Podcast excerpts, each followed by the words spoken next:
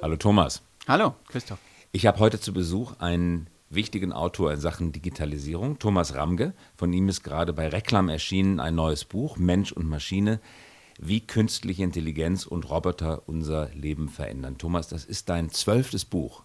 Ja, das ist es, ja. Ich hab, war ein bisschen fleißig. Und es gibt ja jetzt auch noch keine Computer, die das, einem das Schreiben abnehmen. Insofern, ich habe schon alle noch selbst geschrieben. Ja. Und das 13. Buch ist schon in Arbeit. Ja, ist es. Also zumindest ähm, die Idee dazu äh, nimmt immer konkretere Formen an, ja. Und dieses neue Buch ist erschienen im Reklamformat, im, im klassischen Reklamformat, nicht mit gelbem Umschlag, sondern mit gestreiftem Umschlag die neue Serie, die dort erscheint. Es sind äh, etwa 100 Seiten, die man auch in kurzer Zeit, einigen Stunden durchlesen kann.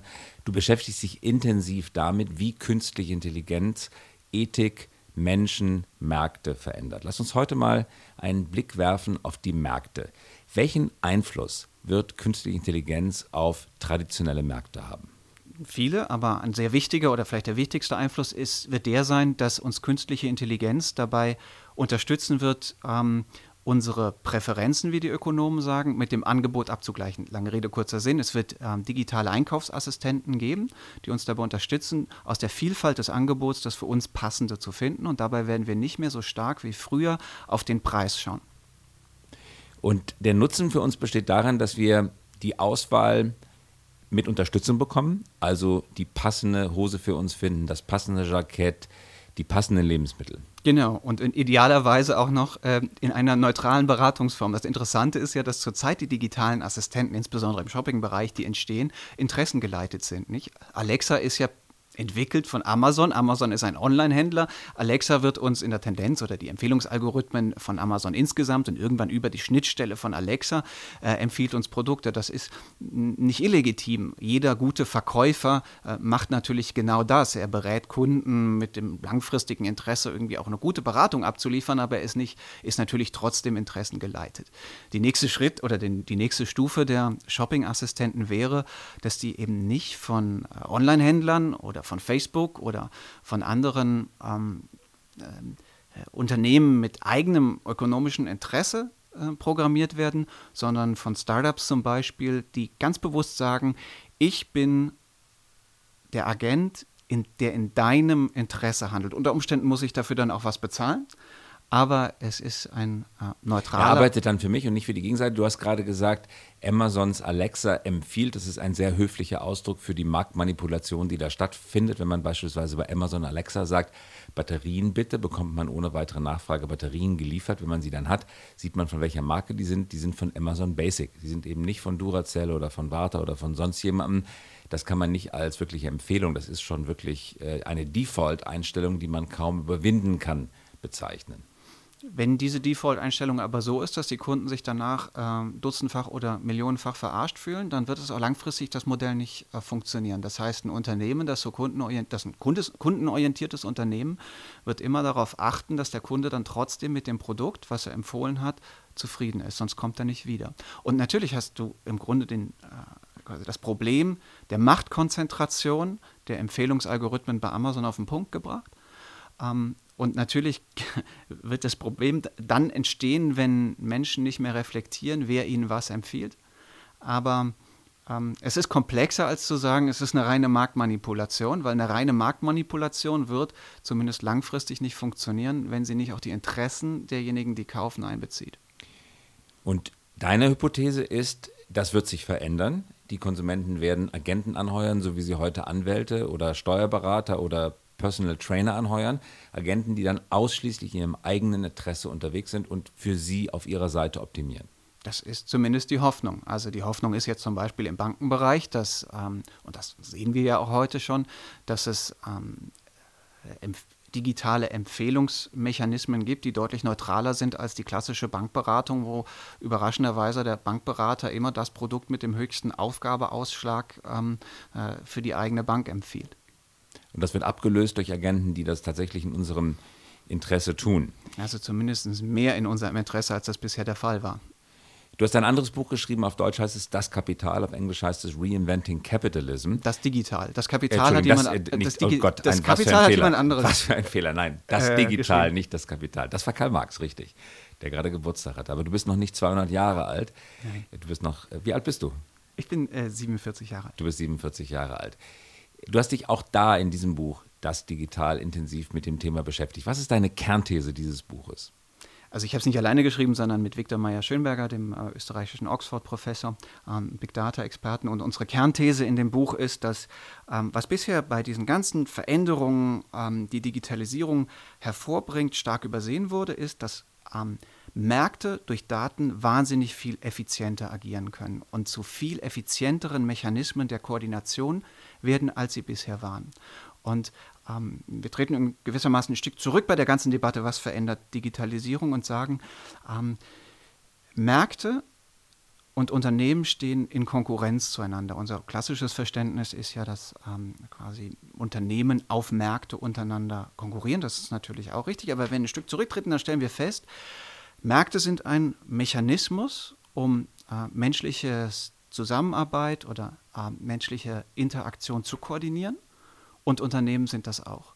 Und das Zeitalter, das jetzt anbricht, wird stark davon beherrscht werden, dass Unternehmen nicht mehr der, oder viele Unternehmen und vielen Kontexten Unternehmen nicht mehr der beste Mechanismus sind, um Arbeit und Wertschöpfung zu organisieren, sondern dass vieles auf Märkten geschehen wird. Ohne Unternehmen. Mit anderen Worten, diejenigen, die die Werterbringer in den Unternehmen sind, sprich die Mitarbeiter oder Maschinen, werden sich auf dem Markt tummeln und anbieten und ihre Leistungen verkaufen, anbieten können ohne dass es der Unternehmen als Vermittler und Aggregatoren bedarf. Das wäre jetzt der theoretische Endpunkt einer Entwicklung. In der Zwischenzeit wird es vermutlich so laufen, dass die Unternehmen per se weniger Mitarbeiter haben werden, mehr intern automatisieren und im Zweifelsfall mehr sowas sind wie eine juristische Hülle ähm, und nicht mehr eine Organisation, die Menschen äh, miteinander in einem Wertschöpfungsprozess zusammenbringt und anleitet. Ähm, aber ähm, also wir glauben nicht, dass Unternehmen sofort verschwinden werden. Und die These ist ja insofern auch kontra ähm, als dass die Digitalisierung in der ersten Phase ja erstmal wahnsinnig oder zumindest eine Reihe von Superstar-Firmen hervorgebracht hat. Also Firmen, die so stark sind wie keinen Firmen in der Geschichte zuvor. Ähm, und wenn wir da genauer hinkommen, sehen wir das eigentlich eher als Bestätigung unserer These, weil ähm, diese großen Superstar-Firmen, ob Google, Apple, äh, Alibaba oder äh, Uber oder wem, wem auch immer, im Grunde ja nichts anderes sind als die Organisatoren von das, was wir datenreiche Märkte nennen.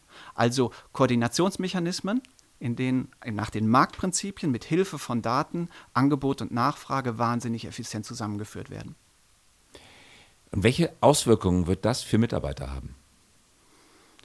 Ähm, also erstens bedeutet das, dass ähm, Arbeit vermutlich deutlich flexibler werden wird. Also dass die klassische, und das sehen wir ja, und das ist ja jetzt auch keine neue These, dass diese klassische äh, 9-to-5-Arbeit abnimmt, dass Menschen, immer mehr Menschen vermutlich selbst die Chance sehen, entweder eine kleine Firma zu gründen oder als ähm, Freiberufler auf diesen Märkten ähm, sich selbst zu positionieren und erfolgreich zu sein und vielleicht verstehen, dass es auch intelligentes Leben jenseits der Festanstellung gibt.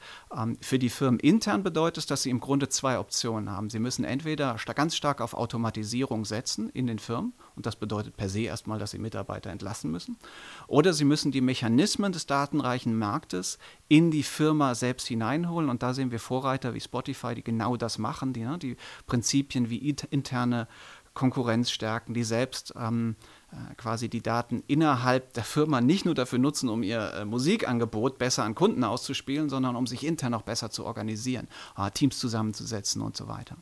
Wer sind die Gewinner der Organisation dieser Märkte? Die Märkte sind ja immer Orte, an denen Angebot und Nachfrage zusammenkommen und das muss immer irgendwie organisiert werden in der physischen Welt sind es die Marktplätze am Samstag in der Innenstadt. Das muss auch irgendjemand organisieren. Da gibt es Lizenzen, da werden Stände aufgebaut, da werden Provisionen bezahlt. In den traditionellen Supermärkten sind es halt die Immobilienbesitzer, die das vermieten an Edeka oder Rewe, die dann wiederum Waren den Kunden zugänglich machen. In der digitalen Welt, dort ist das angesprochen, haben wir es mit Plattformen zu tun, wie Booking, wie Facebook, die ihrerseits als Marktorganisatoren auftreten und dafür sorgen, dass Angebot und Nachfrage sich treffen. Wie wird, wer wird der Machthaber auf den digital organisierten Märkten der Zukunft sein?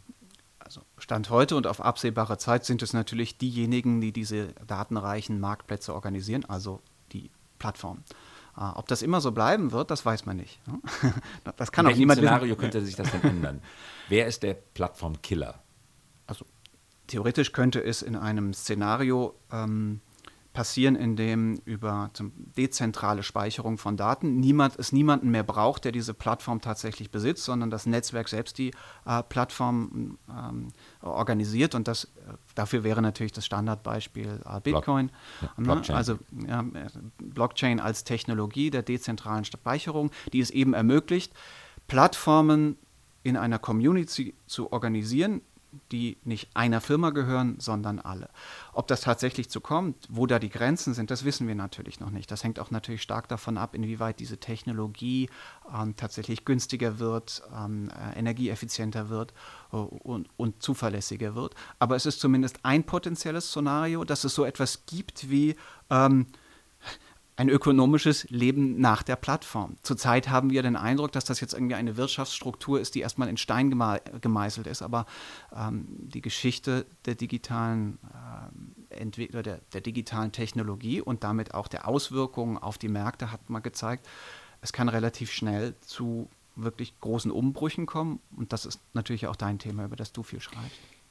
Lass uns einen Moment über Technologie sprechen, ohne in technische Details abzusteigen. Aber es könnte ja sein, dass in den Szenarien, über die wir gerade sprechen, der mächtigste derjenige mit der besten Technologie ist. Weil wenn es um Mark Märkte geht, geht es immer auch um Markteffizienz und die bessere Technologie, wenn man besser sein definiert als effizienter sein, könnte dann immer in die Hände desjenigen spielen, der diese beste Technologie besitzt. Wir könnten uns also ein Szenario ausmalen, in dem es ein Wettrennen um den besten AI-Mechanismus, den besten Algorithmus gibt und die großen Zaren der Zukunft, die Mark Zuckerbergs und ähm, äh, äh, anderen Unternehmer äh, der Welt, die Jeff Bezos der Zukunft, sind diejenigen, die im Besitz des jeweils schlagkräftigsten Algorithmus sind. Hm, das wäre eine These, dass es um die Technologie geht. Ähm, zurzeit sieht es, glaube ich, eher so aus, dass es um die Daten geht. Also um die Frage, wer hat den Zugang zu dem neuen Rohstoff für Innovation. Ähm, weil kein Algorithmus ist richtig gut, ohne dass er gefüttert wird, weil selbstlernend. So ist es. Ohne Daten und im Übrigen ist es so, ne? Und im Übrigen ist es so, dass äh, ein Großteil der Algorithmen per se erstmal, ähm, zumindest in ihrer, in ihrer Ausgangsform, Open Source zur Verfügung stehen. Diese Algorithmen entstehen in der Regel im wissenschaftlichen Kontext und wandern dann in öffentlich zugängliche, zugängliche äh, Datenbanken, wo sie jeder rausfischen kann und ähm, ein neuronales Netz damit füttern kann und so weiter. Es gibt natürlich Ausnahmen. Es ist natürlich so, ne, dass Facebook und Google und so selbst ähm, eine wahnsinnig große Forschungsleistung erbringen, um ähm, äh, Algorithmen selbst zu entwickeln, die dann nicht öffentlich sind oder für eine gewisse Zeit nicht öffentlich sind. Aber grundsätzlich ist es so, dass der vermutlich wichtigere Bestandteil, um ähm, Innovation im Zeitalter von künstlicher Intelligenz oder sogenannter künstlicher Intelligenz, also im Zeitalter der aus Daten lernenden Maschinen hervorzubringen, die Daten selbst sind. Und wenn wir diese These, die ich sehr überzeugend finde übrigens, einen Moment stehen lassen, dann müssen wir uns fragen, sind eigentlich die Datenbesitzer heute sich ihrer Machtposition schon bewusst? Und da sind wir vielleicht ein Stück weit wieder bei meinem Versprecher von gerade das Kapital versus das Digital. Karl Marx hat in einer Zeit gelebt, in der es bei dem Fabrikarbeiter eben noch kein Klassenbewusstsein gab. Die haben sich morgens alle bei der Fabrik angestellt, der Fabrikbesitzer kam raus und sagt, du, du, du, ihr kommt heute rein, alle anderen gehen nach Hause. Lange haben es die, die nach Hause geschickt wurden, für ihren persönlichen Fehler gehalten, haben am nächsten Tag die Finger nochmal sauberer geputzt, ihren Sonntagsanzug angezogen, wieder hingegangen, wieder weggeschickt worden. Und nach vielen Jahren der Frustration ist dann auch durch Aufwiegler Klassenbewusstsein entstanden. Es ist nicht mein persönlicher Fehler, sagt das Klassenbewusstsein. Es ist eine Herabsetzung der Klasse, der ich angehöre. Wie würdest du das Klassenbewusstsein der Datensitzer heute beschreiben? Vielleicht noch einen Aspekt dazu. Ich habe gestern einen Chefarzt getroffen, der auf ähm, einem unglaublichen Reservoir an ähm, äh, krebspathologischen Gutachten sitzt, die wahrscheinlich für die Analyse von Krankheiten in der digitalen Welt eine einen riesigen Schatz darstellen, weil man sie elektronisch auswerten könnte, der sich überhaupt nicht bewusst war, welcher Millionenschatz dort in seinen Archiven schlummert. Haben wir es also mit einer klassenunbewussten Klasse zu tun? Also zumindest entsteht ja gerade sowas wie ein Klassenbewusstsein, aber lass uns einen Schritt zurückgehen, nämlich über die Frage, die du aufgeworfen hast, des, ähm, du hast es, glaube ich, die Datenbesitzer genannt. Also im juristischen Sinn gibt es ja keinen Eigentumsbegriff für Daten. Es gibt nur Nutzungsrechte für Daten. Und das ist ja in der Tat eine quasi sehr interessante Situation, dass es ohne die Nutzer die Daten nicht gäbe, aber auch die Daten ohne die IT-Systeme, die die Plattformanbieter oder die Anbieter ähm, digitaler Dienstleistungen ähm, äh, in die Welt bringen, es die Daten ebenfalls nicht gäbe. Und das juristische Verhältnis ist ja zurzeit so in der Regel, dass äh, derjenige, der, der Nutzer der Technologie, einen Vertrag eingeht mit demjenigen, der die Technologie zur Verfügung stellt, dass er ihm diesem die Nutzungsrechte der Daten überträgt. Das kann auch gar nicht anders sein, weil wenn er das nicht täte, dann könnte das datengetriebene Unternehmen die Dienstleistung ja gar nicht anbieten. Die spannende Frage ist dann nur, ähm, bleibt es bei der Asymmetrie, die wir zurzeit haben, in der Machtverteilung von dem, ähm, der die, was die Nutzung der Daten angeht. Und die äh, Europäische Datenschutzgrundverordnung, die jetzt seit äh, morgen dann in, äh, voller, äh, mit voller Wucht wirkt, ähm, die versucht da ja schon mal was zu verändern. Nämlich zu sagen, es ist irgendwie ganz logisch, dass in einer digitalen Welt, in der Daten entstehen durch Nutzer und die, die Interaktion von Nutzern mit IT-Systemen, ähm, es zu einem faireren Ausgleich kommen muss, was die Nutzungsrechte angeht. Und da glaube ich, äh, stimmt die Analogie, die du gerade äh, gemacht hast, zwischen, es entsteht sowas wie ein Klassenbewusstsein, dass immer mehr Menschen sich bewusst werden, ähm, das stupide Abtreten aller Rechte der Daten, die, äh, die ich mitschaffe, ist unfair. Und die funktioniert nicht und die hat negative Folgen, die eben nicht nur persönlich sind für den Einzelnen, sondern die auch massiv volkswirtschaftlich sind und die dann auf eine Monopolisierung der Daten und damit eine Monopolisierung von Wertschöpfung und damit einer Erringung von äh, Marktanteilen äh, dieser äh, Online-Giganten oder dieser digitalen Giganten geführt hat, die überhaupt nicht dem entspricht, was ähm, eine funktionierende Marktwirtschaft ausmacht, nämlich einen gesunden Wettbewerb. Und auch da zum 200. Geburtstag von Karl Marx ist er erstaunlich aktuell, weil genau diese Monopolisierung war von ihm unter völlig anderen Kontexten vorhergesagt worden. Es gibt eine Asymmetrie. Aber du hattest gerade darauf hingewiesen, eine solche Fehlverteilung ähm, kann auch ähm, neu verhandelt werden. Individuell, aber auch kollektiv. So wie damals, 1840er Jahre, die Einkommen der Fabrikbesitzer neu verhandelt wurden mit den Einkommen der Tagelöhner. Das kann natürlich in Zukunft auch passieren, entweder durch Gesetze oder durch Individualrechte. Genau, das ist die Frage, woher kommt der Impuls? Ne? Äh, und in der Regel ist es ja so, dass Regulierung durchaus ähm, äh, vor allen Dingen dann vorankommt, wenn sich Interessengruppen zusammentun und diese fordern. Was sie nur tun, wenn sie Klassenbewusstsein haben. Jetzt sind wir bei dem Fall der originär erzeugten Daten. Ich gebe bei Google eine Suche ein, dieses Datum gab es vorher nicht. Aber gehen wir nochmal zurück auf das medizinische Beispiel. Ja, sehr spannend. Serienuntersuchung, Mammographie. Ja. Keine Auffälligkeiten erkannt. Einige der Patientinnen oder der untersuchten Frauen kriegen dann aber hinter trotzdem leider Brustkrebs. Einige davon versterben leider. Dann findet fünf, sechs Jahre später eine pathologische Untersuchung des ähm, Postum, äh, des Tumors statt. Äh, und das wiederum kann in Kontext gestellt werden mit der ursprünglichen mammografischen Aufga auf, Aufnahme.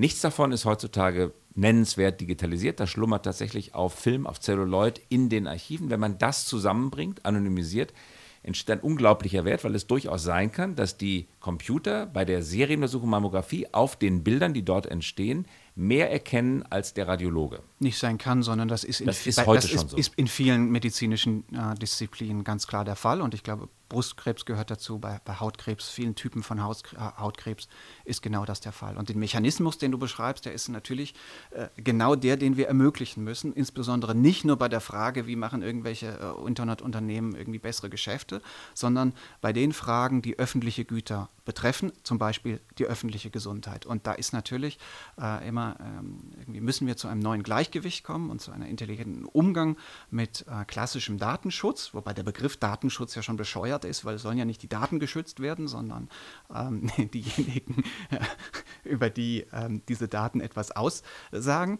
Ähm, und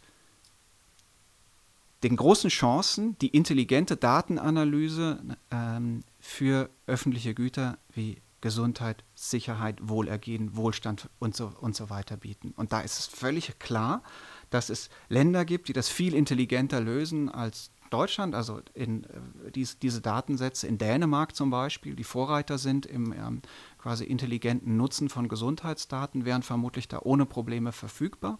Und ähm, die Leute, die mit diesen Daten umgehen, hätten dann auch mittlerweile die Technologien und die Kompetenzen, die Daten zu pseudonymisieren oder zu anonymisieren. Das meiste, was in diesem ähm, Bereich des Heben von Datenschätzen ähm, schlummert, ist nicht abhängig von personenbezogenen Daten.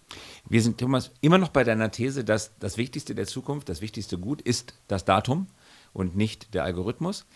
Daten werden von uns allen ständig erzeugt, ob bewusst oder unbewusst. Beim Autofahren erzeugen wir unheimlich viele Daten, die Auskunft über den Straßenbelag, über Schlaglöcher geben, über Regenfälle. Alle Autos, die über Landstraßen fahren, geben Auskunft darüber, wie viel Regen jetzt gerade auf das Feld fällt. Und das wiederum kann eine interessante Information für den Future-Markt für Weizen sein, weil wenn da mehr regnet, dann hat es natürlich Einfluss auf den Weizenertrag äh, am Ende des Jahres. All diese Menschen wissen gar nicht, was mit diesen Daten alles angestellt werden kann. Also wir leben dann tatsächlich in einem Urzustand der, äh, des Unbewusstseins über den Wert der Daten, die wir äh, erzeugen. Ich glaube, jetzt überziehst du ein bisschen. Ich glaube, ja? es gibt schon relativ viele Menschen, die verstanden haben, ähm, dass Daten einen Wert haben. Aber sie verlangen kein Geld dafür. Ja, das können sie natürlich auch nicht.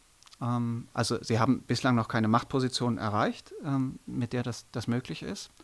Ähm, aber sie haben natürlich verstanden, dass ähm, sie sich in den meisten Fällen schon in einer, quasi in einer wechselseitigen Beziehung sind. Sie bekommen ja etwas zurück dafür, dass sie äh, die Daten äh, großen Unternehmen zur Verfügung stellen. Ist ja nicht so, ne? ja also, also jetzt so zu tun, als ob wir irgendwie vor 15 Jahren wären und wir haben es ausschließlich mit naiven Verbrauchern zu tun oder das ist, glaube ich, jetzt okay, nach 20, 15 Jahren äh, oder 10 Jahren Big Data Debatte auch nicht mehr der Fall. Okay, aber dann vielleicht, um ein Analogon zu wählen, stellen wir uns vor, ich bin Farmer in Texas und Beginn des Ölzeitalters. Man sagt ja immer so schön, Daten sind das neue Öl und unter meinem Feld schlummert Öl. Und äh, der Rockefeller kommt zu mir und lädt mich zu einem warmen Mittagessen ein und sagt, äh, jetzt haben wir doch warm Mittag gegessen, jetzt darf ich doch dein Öl heben. In dem Zustand sind wir vielleicht. Ich, ich weiß, glaub, du unterschätzt die, du, du unterschätzt die Landwirte ja, total. Ich weiß, ne, dass die, die, die Landwirtschaftsverbände zurzeit, ich habe äh, zufällig ja, mit, mit einem Jahren. zu tun, die, die, die wissen ganz genau, dass es jetzt der Zeitpunkt ist, sicherzustellen, welche Daten aus ihren Feldern tatsächlich an die Hersteller von Landmaschinen irgendwie übermittelt werden müssen und welche Daten originär bei ihnen bleiben sollen. Aber wie viel ja Umsatz machen Sie damit? Hm? Wie viel Umsatz machen Sie heute damit? Ähm, die Landwirte? Ja, überhaupt. Wie viel Prozent eines landwirtschaftlichen Einkommens wird erzielt mit dem Verkauf von Daten, die erzeugt werden durch seine Tätigkeit? Null. Bislang noch null, das ist ja. klar. Also, aber was, natürlich erzeugt, aber was natürlich der Fall ist, dass viele Landwirte bessere Erträge haben, weil diese Daten intelligent ausgewertet werden. Und das ist das Butterbrot werden. von Rockefeller, der lädt die einmal zur warmen Mahlzeit an und sagt, ich nehme euer Öl mit. Da, da, da, sage ich nur, das ist eine Unverteilung des ökonomischen Nutzens, weil wenn es stimmt, dass Daten das neue Öl sind, dann muss auch irgendwann mal Geld fließen. Und es wird mit Daten schon heute mehr Geld verdient, als auch nur in Bruchteilen ankommt bei den Leuten, die, die Daten erzeugen. Das stimmt. Und du weißt natürlich genauso gut wie ich, wie ähm, ähm, dass eine Analogie wie Daten sind das neue Öl immer zwar eine schöne Metapher ist, aber die auch in ein paar äh, Hinsichten Sinn macht, aber in vielen anderen auch nicht. Äh, zum Kern der Nutzung von Öl gehört, dass wenn man es verbrannt hat, dass es weg ist und es viele negative Folgeschäden ähm, ähm, verursacht hat oder externalisiert hat, wie, wie, wie die Ökonomen sagen würden.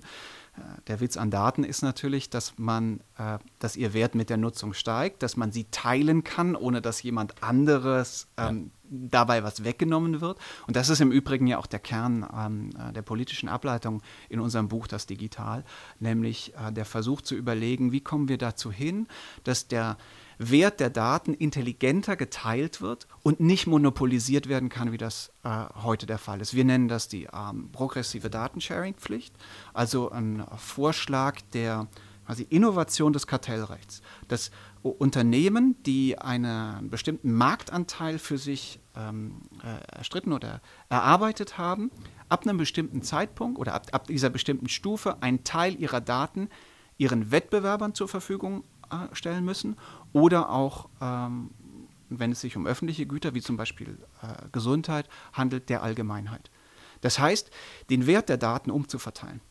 Und, und das, kann, das, wird nicht individuell funktionieren. Es wird nicht so sein, ne, dass, du, dass du sagen kannst, der Landwirt mit seinem einen Mähdrescher sammelt irgendwie Daten auf seinem Feld, die für ihn wichtig sind und das geht dann in die große Datenwolke und der Mähdresch, Mähdrescher-Maschinenhersteller hat irgendwie mit einem klugen Analytics-Unternehmen sich zusammengetan und die ziehen dann allen Wert aus den Daten.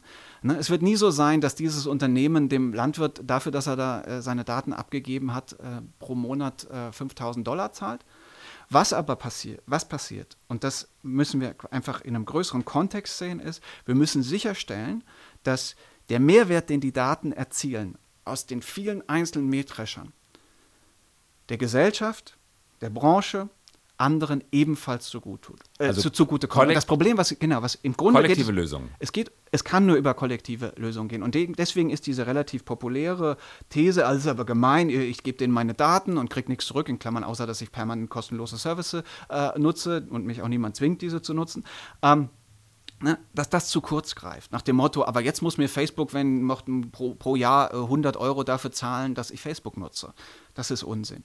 Wofür 100 Euro wären zu viel, Oder aber 50. vielleicht 5 Euro. Ich will den Gedanken nicht ganz, obwohl er natürlich simplizistisch ist, aber trotzdem nicht ganz wegwischen, weil wir sagen ja sehr leicht immer, wir bezahlen das mit unseren Daten. Ich habe das kostenlose Produkt, vielmehr es ist nicht kostenlos, ich bezahle mit meinen Daten. Bloß dieser Ausdruck, ich zahle mit meinen Daten, hat etwas verführerisch Naives, weil er Gleichwertigkeit äh, suggeriert. Wenn ich in den Supermarkt gehe und für einen Euro einen Apfel kaufe, dann ist der Euro einen Apfel wert. Die kriegen einen Euro, ich kriege einen Apfel. Das ist Gleichwertigkeit. Hier ist es aber keine Gleichwertigkeit, weil ähm, ich als ähm, Facebook-Nutzer einen Dienst in Anspruch nehme, der Grenzkosten oder vielleicht auch umgerechnete Vollkosten erzeugt in einem Wert, der weit unter dem, den Monetarisierungserlösen mit Werbung liegt, die Facebook erzielen kann. Das heißt, die Margen sind schon, zumindest wenn man die Grenzbetrachtung zugrunde legt, extrem hoch. Und auch da könnte es natürlich eine, du schüttelst den Kopf. Nein, nein, nein, ich, weil extrem hoch natürlich äh, eine äh, untertreibende Formulierung ist. Ja. Sie sind natürlich gigantisch, gigantisch und im äh, wirtschaftshistorisch gesehen unvergleichbar.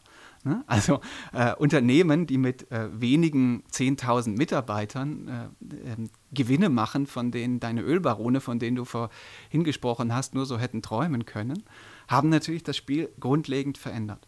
Da, da, da hast, hast, und, hast, du völlig recht. Ich finde das so interessant, was zu welcher Schlussfolgerung, du sagtest äh, gerade, zu welcher Schlussfolgerung gekommen seid, ihr in das digital gekommen seid, nämlich eine Innovation des Kartellrechts. Und genau eine Innovation des Kartellrechts war es ja damals, die zur Aufspaltung von Standard Oil, Rockefellers Firma, geführt hat. Damals waren Kartelle und Kartellmissbrauch nicht verboten, sondern es war ein neuer Gedanke, der eingeführt wurde in die gesellschaftliche Debatte, dass Kartelle schlecht sind oder vielmehr der Regulierung bedürfen. Bis dato war genau umgekehrt gedacht worden. Kartelle waren die effizienteste Form der Marktbearbeiter. Die damaligen Ölbarone, Rockefeller voran, waren stolz darauf, ein Kartell organisiert zu haben, weil es die effizienteste Form der Marktbearbeitung, niedrigste Kosten, höchster Nutzen für den Konsumenten. Dann ein neuer Gedanke, Aufspaltung, weil Kartelle sind schlecht. Jetzt sagt ihr, weil Öl eben ganz andere Eigenschaften hat als Daten, ist die Aufspaltung heute nicht mehr die richtige Antwort, sondern die Kopierbarkeit, das Sharing, das Teilen müssen dieser Datensätze. So ist es. Genau. Neuzeit, neues Kartellrecht. So ist es. Also ne, es, ist ja, es ist ja völlig offenkundig. Das haben doch die letzten zwei Jahrzehnte ähm, äh, quasi diese erste Phase der großen ähm, Digitalisierung ähm, oder der Moni oder ja der, äh, der großen ökonomischen Entwicklung auf Basis von Digitalisierung gezeigt. Das klassische Kartellrecht wird dem nicht Herr. Ne? Natürlich kann ähm, die kann, kann die Europäische Kommission auch mal ein relativ hohes Buch, Bußgeld gegen Google verhängen, wenn sie nachweisen können, dass die ihre ähm, Algorithmen äh, missbraucht haben oder ihre, Mark ihre Marktmacht missbraucht haben und Menschen äh, und, und, und, und faire Wettbewerbsregeln missachtet haben. Aber das ändert ja nichts an diesen unfassbaren Monopolisierungstendenzen, die darauf basieren, dass die Daten von diesen großen äh, Datenspielern monopolisiert werden können. Und wenn es uns nicht gelingt, zu einer Umverteilung der Nutzungsrechte der Daten zu kommen, dann werden wir auch die Monopolisierungstendenzen nicht ähm, äh, bremsen können oder weiter verhindern können. Und der Witz an quasi der nächsten Phase der Digitalisierung, jener mit künstlicher Intelligenz, also mit aus Daten lernenden Systemen, ist ja, dass quasi zu diesen klassischen ähm, Netzwerkeffekten aus der Plattformökonomie, über die du ja auch sehr viel geschrieben hast und auch oft in deinen Vorträgen berichtest, ein zusätzlicher Effekt kommt und den nennen wir den Feedback-Effekt. Nämlich dass aus Daten lernende Systeme immer dann besser werden, wenn sie möglichst viele Feedback-Daten bekommen. Ne? Ein Autopilot von Tesla lernt deswegen schnell dazu, weil viele Leute von Te viele Tesla-Fahrer den Autopiloten benutzen und dann das System das Feedback-Signal bekommt, in der und der Situation musst du bremsen oder doch eingreifen oder wie immer und schon wird der Autopilot von Tesla oder von Google sehr, sehr viel schneller als der von Daimler weil Daimler nicht ausreichend Feedback-Daten hat. So, und dann kommt zu diesem, Plattform, äh, zu diesem Netzwerkeffekt der Plattform, der ja bedeutet, ähm, eine Plattform ist dann attraktiv, wenn viele auf dieser Plattform sind, ähm, hinzu, dass diese vielen Feedback, äh, Feedback-Daten erzeugen, mit denen die Systeme besser werden. Das heißt, nicht nur die Plattform wird mächtiger, sondern das Produkt wird besser gewissermaßen die Innovation wird über maschinelles Lernen automatisiert. Und das wiederum heißt, dass im Grunde der klassische ähm, Mechanismus gegen Monopole, nämlich dass es einen kleinen Außenseiter gibt, der disruptiv mit einer neuen Technologie und einer neuen Idee kommt und das irgendwie ganz anders macht und plötzlich ein besseres Produkt hat, immer seltener möglich wird. Ein digitales Produkt, was auf maschinellem Lernen basiert, verbessert sich selbst. Ein kleines Startup kann noch so einen guten ähm, Algorithmus entwickeln, kann noch so eine gute Idee haben. Wenn es keinen Zugang zu den Daten hat, aus denen das System lernt, wird es den Goliath nicht schlagen können. Und auch da in diese Richtung denkt unsere äh, Data Sharing Pflicht, nämlich Innovation, das Spiel bei der Innovation offen zu halten. Ohne Daten keine Innovation. Wenn die Daten, die großen Datenspieler die Daten weiter so monopolisieren können, wie sie das heute tun, verlangsamt das die Innovation. Und das ist ja das Absurde. Ne? Wir haben den Eindruck, dass wir in wahnsinnig innovativen Zeiten leben. Aber wenn du über die Branchen hinweg äh, schaust, sowohl in den USA als auch in Europa, haben wir eine Verlangsamung der Innovation durch die, über die Branchen hinweg. Und diesen Effekt, ne, ähm, quasi der Monopolisierung der Daten, der wird langfristig, obwohl uns Google und Facebook und Uber so wahnsinnig innovativ vorkommen, zu einer Verlangsamung der Innovation führen. Weil die kleinen, wirklich innovativen in viel zu wenig Kontexten die Chance auf Innovation mangels Daten bekommen. Thomas, das war eine faszinierende Zusammenfassung. Abschlussfrage. Könntest du dir vorstellen, sozialrevolutionär zu werden, statt Schriftsteller? Auch Karl Marx war Schriftsteller und dann sozialrevolutionär. Gut, also äh, ich habe mir die Frage in der Form noch nie gestellt. Worüber ich mit Freunden mal nachgedacht habe, war die Frage, brauchen wir nicht so, ein, also so etwas wie ähm, La France en marche in Deutschland? Also Deutschland marschiert, äh, marschiert ist in Deutschland natürlich kein so guter Begriff, aber eine Frage, ob das politische System äh, nicht grundlegend durch eine Bewegung von innovativ denkenden, ähm, kooperativ denkenden, äh, europäisch denkenden Menschen äh, ähm, hinterfragt werden muss und ob so eine Sammlungsbewegung, wie sie in Frankreich möglich war, möglich wäre. Und jedenfalls, wenn es so eine Sammlungsbewegung gäbe, dann müsste sie das Digitale sehr, sehr klug mitdenken. Allemagne en marche. Thomas, ich danke dir ganz herzlich für deinen Besuch. Ich danke dir, dass ich da sein durfte. Das war Thomas Ramge, Autor des Buchs Mensch und Maschine und Das Digital. Danke fürs Kommen und wir hören uns wieder beim nächsten Mal. Ich danke dir.